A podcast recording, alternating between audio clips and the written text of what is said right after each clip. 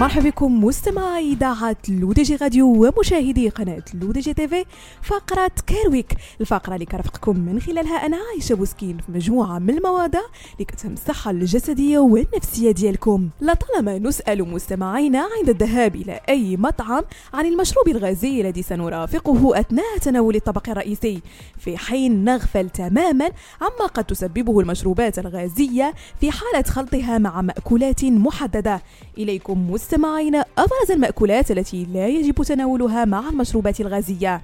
أولا المعجنات والحلويات وهي واحدة من أكثر العادات السيئة التي يتبعها الناس أحيانا مثل تناول كعك أعياد الميلاد مع الكوكاكولا. ذلك أن دمج المشروبات الغازية مع المعجنات لا سيما الحلوى يمكن أن يؤدي إلى زيادة خطيرة في مستويات السكر في الدم وبالتالي يمكن أن يزيد من خطر الإصابة بالسكتة القلبية.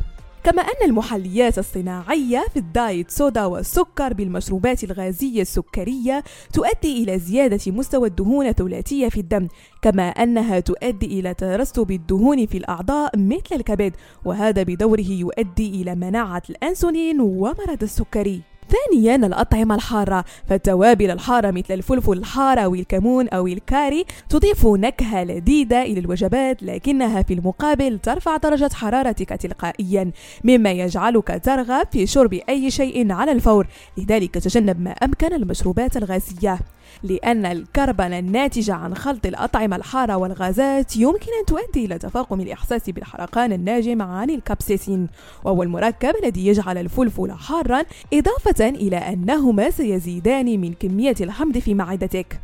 أخيرا الحليب وكل مشقاته سواء كانت حلوة أم مالحة مثل المعجنات المليئة بالكريمة وكعكات أعياد الميلاد. جميعها لا يجب تناولها مع المشروبات الغازية لأنه عندما تصل هذه الأطعمة إلى معدتك ينتج عن مزيج المشروبات الغازية والحليب كثير من الحموضة التي يمكن أن تسبب تقلصات في المعدة أو ارتجاع المريء أو عسر الهضم.